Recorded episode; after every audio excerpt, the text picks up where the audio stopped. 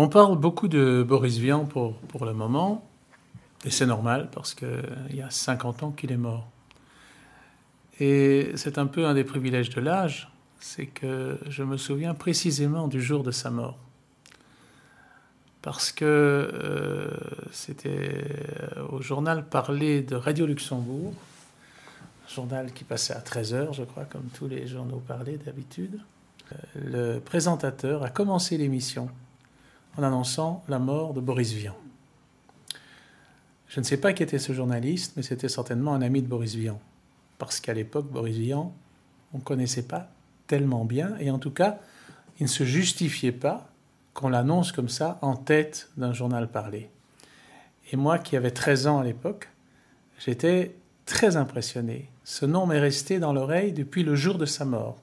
C'est très étonnant que ça puisse arriver, qu'on découvre un auteur le jour de sa mort. Ça m'est arrivé, en fait, euh, à ma connaissance, trois fois. Une fois avec Gelderode, dont j'ai appris la mort euh, sans savoir qu'il habitait à moins de 500 mètres de chez moi, euh, en 62. Et, puis la, mort de Vian, et, la mort, avant la mort de Vian en 59, et, aussi la mort de Calafert, Louis Calafert, que j'ai lu dans, un journal, je crois. Euh, un article du Monde et je me suis dit mais qui est ce Calafert et j'ai été à la rencontre de Calafert après. Donc c'est vraiment ces trois découvertes post, post-mortem. Et dans le cas de Vian, euh, ça allait vraiment être le prélude à la révélation de, de Vian dans toutes ses facettes. Parce que il y avait des aspects de Vian qui, à l'époque, avaient défrayé la chronique déjà nécessairement comme chanteur, parce que une chanson comme Le Déserteur avait énormément fait parler d'elle. Euh, il y avait les scandales euh, de ces romans qu'il avait euh, attribués à Vernon Sullivan et qui étaient de faux romans noirs américains, dont le premier était J'irai cracher sur vos tombes et qui lui avait valu un procès en correctionnel. il avait été classé parmi les auteurs à proscrire au même titre que Henri Miller. Mais rien de tout ça ne permettait à ce journaliste de dire euh, qu'il était un très très grand artiste et un très grand écrivain. Et, en fait, euh, il avait raison parce que lui avait lu ce qui n'allait être lu massivement qu'après, les romans originaux de Vian, et principalement évidemment L'écume des jours, qui est un peu la Bible de toute une génération de jeunes, d'adolescents de ce moment, et ça allait rester jusqu'à aujourd'hui, et ça restera plus longtemps, plus longtemps encore. Alors, autour de Vian, il se passe mille choses pour le moment, mais il y a un petit miracle, c'est dans la très jolie collection découverte chez Gallimard, qui est, quand c'est bien fait, un modèle de concision, euh, de clarté, d'efficacité, de présentation aussi, euh, par la qualité de l'illustration, le choix de l'illustration. Euh, un petit livre qui est fait par Marc Laprand et François Roulement. Et ce sont deux fanatiques. Euh, l'un est un chercheur québécois qui est un spécialiste qui a écrit une thèse, ouvrage de référence sur Vian. Et l'autre est un bouquiniste français, mais qui est déjà chargé aujourd'hui de l'édition imminente des œuvres de Vian dans la Pléiade.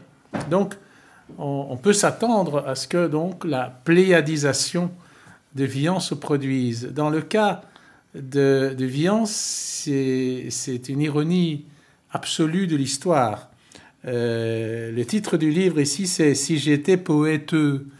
Euh, c'est une manière de, s'exprimer propre, à Vian, une manière de tourner en dérision euh, complètement le côté littéraire, solennel et officiel que représente forcément la Pléiade. Mais il y a une logique dans, cette perspective de la Pléiade pour Vian, c'est qu'il a raté en 1946 un prix littéraire avec l'écume des jours, qui était justement, qui s'appelle la Pléiade, le prix de la Pléiade. Et ce prix était, un, était mis en place par Gallimard et réunissait dans son jury les grands écrivains de la maison, que ce soit Sartre, Camus, Queneau et, d'autres, vraiment le, nec plus ultra de la maison. Et, Sartre euh, avait laissé entendre, et Queneau d'ailleurs, avait laissé entendre à Vian qu'il avait toutes ses chances. Et, finalement, il ne l'a pas, pas emporté. Et il en a été très mari parce que c'était un prix accompagné d'une somme assez rondelette de 100 000 francs français de l'époque, qui lui serait bienvenu à point. Parce que Vian était un, fils de bourgeois au fond, mais de bourgeois désargenté. Son, son père avait eu des revers de fortune, il avait fait des études d'ingénieur, il avait travaillé dans, une entreprise, il avait compris très vite que ce n'était pas du tout son, monde, et il avait opté pour toutes ses passions. Et ses passions, c'était la musique, c'était la littérature, mais dans le théâtre, c'était aussi euh, dans, la littérature, c'était aussi le théâtre, euh, c'était la traduction, c'était le cinéma. En traduction, par exemple, euh, il faut quand même se souvenir qu'il est le traducteur de Raymond Chandler, des premiers romans de Raymond Chandler, et, tous, les, tous les traducteurs ne peuvent que lui tirer leur chapeau, ne fût-ce que pour des trouvailles de traduction aussi extraordinaires que, par exemple, ce titre de Raymond Chandler qui est Trouble is my business et qu'il a traduit par Les pépins, c'est mes oignons. Donc quelqu'un qui est capable de ça, de ce genre d'équivalence, cette créativité dans la traduction, ne faisait qu'appliquer dans la traduction ce talent qu'il avait en tout. Alors la musique, bien sûr, surtout le jazz, surtout euh, la trompette ou la trompinette, comme il disait, qui jouait lui-même, il était à la base des, des, des, clubs de jazz de Saint-Germain-des-Prés, comme le Hot Club, euh, des premiers journaux de jazz, des magazines de jazz. Il connaissait tous les musiciens français. Il a lancé les grands musiciens de jazz français, comme Claude Luther. Il connaissait tous les musiciens américains, euh, comme Duke Ellington, Errol Garner, quand ils étaient à Saint-Germain. Il était un formidable animateur, un très grand connaisseur, un érudit euh, stupéfiant. Alors bon, il, avait le cœur fragile, ça tout le monde lui rappelait, surtout ses cardiologues. Et euh, bon, il, est, resté, il n'a pas survécu à, une de ses extrêmes émotions. Et cette émotion, justement, il l'a vécue dans une salle de cinéma, une salle de vision, où il a assisté à une adaptation au cinéma de J'irai cracher sur vos tombes, justement. Alors bon, l'art, de, de Vian, euh, c'est quand même quelque chose qui, a de quoi nous, nous, stupéfier parce que il était proche de Prévert, par exemple. Et Prévert l'aimait beaucoup. Il est à sa manière un Prévert, quand on voit surtout les textes de ses, chansons. Mais il est aussi un, très bon romancier. Il est effectivement l'ami, le proche des penseurs de l'existentialisme. Il était très lié avec Sartre. Et il pouvait se permettre de se moquer de Sartre, puisqu'il a fait de Jean-Paul Sartre son solpâtre dans son, dans son roman.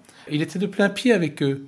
Et il y a une chose qui nous amène quand même à réfléchir sur une époque. Dieu sait si c'était euh, une, extraordinaire efflorescence intellectuelle que l'immédiate après-guerre à Paris. Saint-Germain-des-Prés est resté une légende, est, est resté un mythe. Euh, mais comme disait Béard dans une autre de ses chansons, là, il n'y a plus d'après à Saint-Germain-des-Prés. Mais Saint-Germain-des-Prés demeure peut-être davantage à travers Vian euh, qu'à travers Sartre ou Beauvoir. On sait que, par exemple, l'ami euh, ou l'amant américain de Beauvoir, qui était Nelson Algren, l'auteur de euh, L'homme au bras d'or, eh bien, ce roman, L'homme au bras d'or, a été traduit en français par, par. Il était une espèce d'agent de liaison qui nous restitue cette époque dans ce qu'elle a à la fois de paradoxal, de, souriant, de féroce, d'humain. Et en fin de compte, on pourrait dire que ce qui survit aux, grands mouvements intellectuels comme ça, ce sont peut-être ces fantaisistes. Ce sont les fantaisistes qui résistent le mieux parce qu'ils ne se drapent pas dans leur, dans leur sérieux, euh, et, en même temps, ils, sont de bons reflets de l'époque. Et, je pense que les jeunes qui découvrent aujourd'hui, comme ils le font tous les jours, il faut bien se dire que l'écume des jours, en version originale, se vend toujours à 100 000 exemplaires par an. Ce qui quand même veut dire quelque chose. C'est vrai que c'est mis au programme des écoles, etc.